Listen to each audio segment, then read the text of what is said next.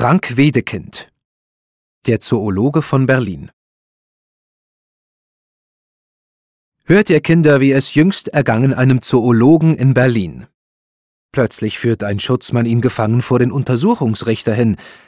Dieser tritt ihm kräftig auf die Zehen, nimmt ihn hochnotpeinlich ins Gebet und empfiehlt ihm schlankweg zu gestehen, das beleidigt er die Majestät.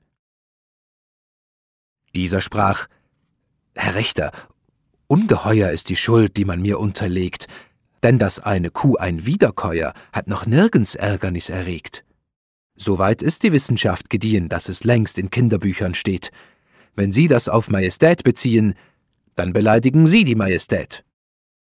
Vor der Majestät, das kann ich schwören, hegt ich stets den schuldigsten Respekt. Ja, es freut mich oft sogar zu hören, wenn man den Beleidiger entdeckt. Denn dann wird die Majestät erst sehen, ob sie majestätisch nach Gebühr. Deshalb ist ein Mops, das bleibt bestehen, zweifelsohne doch ein Säugetier. Ebenso hab vor den Staatsgewalten ich mich vorschriftsmäßig stets geduckt, auf Kommando oft das Maul gehalten und vor Anarchisten ausgespuckt.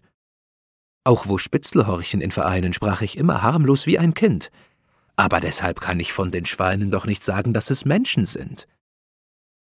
Viel Respekt habe ich vor dir, O Richter, unbegrenzten menschlichen Respekt, lässt du doch die ärgsten Bösewichter in Berlin gewöhnlich unentdeckt. Doch wenn hoch zu rufen ich mich sehne, von dem Schwarzwald bis nach Kiao bleibt deshalb gestreift nicht die Hyäne? Nicht ein schönes Federvieh der Pfau? Also ward das Wort des Zoologen. Doch dann sprach der hohe Staatsanwalt, und nachdem man alles wohl erwogen, ward der Mann zu einem Jahr verknallt.